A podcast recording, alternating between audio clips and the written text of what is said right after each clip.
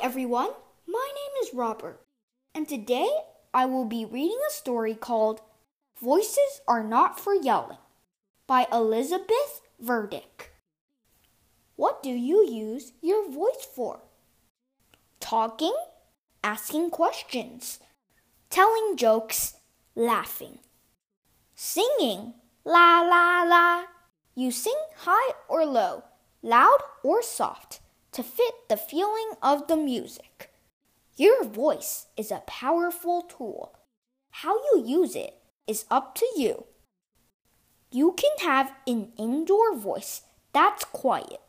You can have an outdoor voice that's loud. Where do you use your indoor voice? At school, as you work and learn, or at the library, or when a baby is asleep. Sometimes you use your indoor voice in the car or on the bus, in waiting rooms, or at the movies. How does someone ask you to be quiet? Maybe like this finger to lips, whispering, shh, zip it, lock it.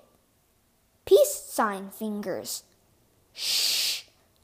Count down from five five, four, three, two, one. Where do you use your outdoor voice? That's easy. Outside. A loud voice matches your feelings. You have lots of different feelings. What happens if you are mad or frustrated or really, really excited? Your voice gets louder and louder. But look around you. Are you using your outdoor voice inside because you want to be heard?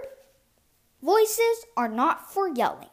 Yelling hurts people's ears and feelings. Use an indoor voice so people hear the words and not the yelling. This is how you can quiet your voice.